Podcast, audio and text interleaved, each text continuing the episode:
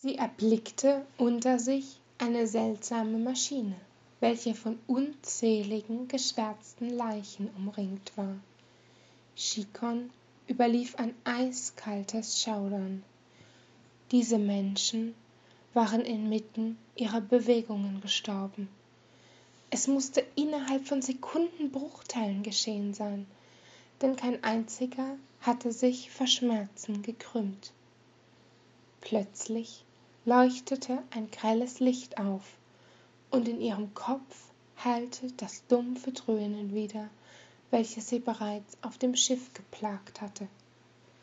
Das Schiff, die Überfahrt. Nur langsam klärten sich ihre Gedanken.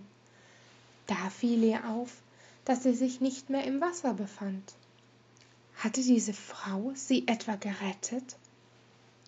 Chikon brauchte einige Anläufe, bis ihre Lieder ihrem Willen gehorchten. Zunächst blendete das Licht sie ähnlich wie in der Vision. Erst war da das Grün der Büsche und Bäume um sie herum, als nächstes sah sie in das Gesicht eines jungen Mannes. Er hatte fransiges, silbernes Haar und unglaublich dunkle, fast schwarze Augen über seine rechte Wange verlief eine Brandnarbe. Es kostete Chikon Mühe, ihre Stimme wiederzufinden. So schwummrig war ihr zumute. Wo bin ich? Willkommen auf Enderal, schönes Fräulein. Könnt ihr euch aufsetzen? antwortete er beschwingt und stützte sie. Das Arkanistenfieber und euer sicher unfreiwilliges Bad im Meer haben euch ziemlich mitgenommen. Die restlichen Verletzungen sind nur oberflächlich und ich habe mich darum gekümmert. Ihr werdet also keine weitere Narbe davontragen.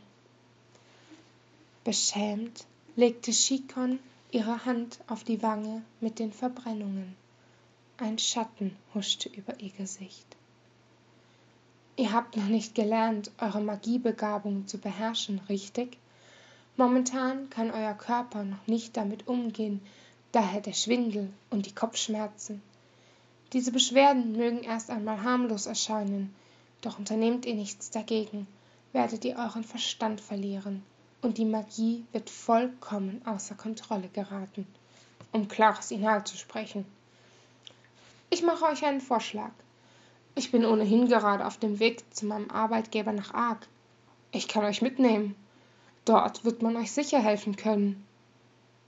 Der blaue Tod ist leider kein besonders geduldiger Henker, berichtete er und hielt ihr die Hand hin.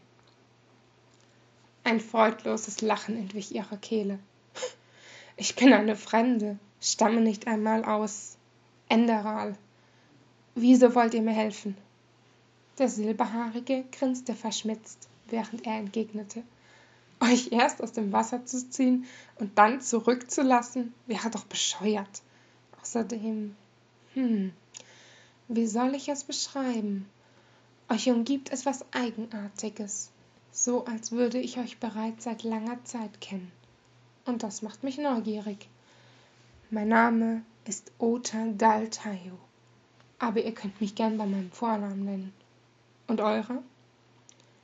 Der Gedanke an ihre tote Familie holte Chikon nun vollends ein, und so antwortete sie Chico.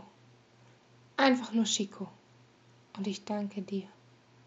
Ota. Dann schlug sie in die Hand ein, die er ihr entgegenhielt.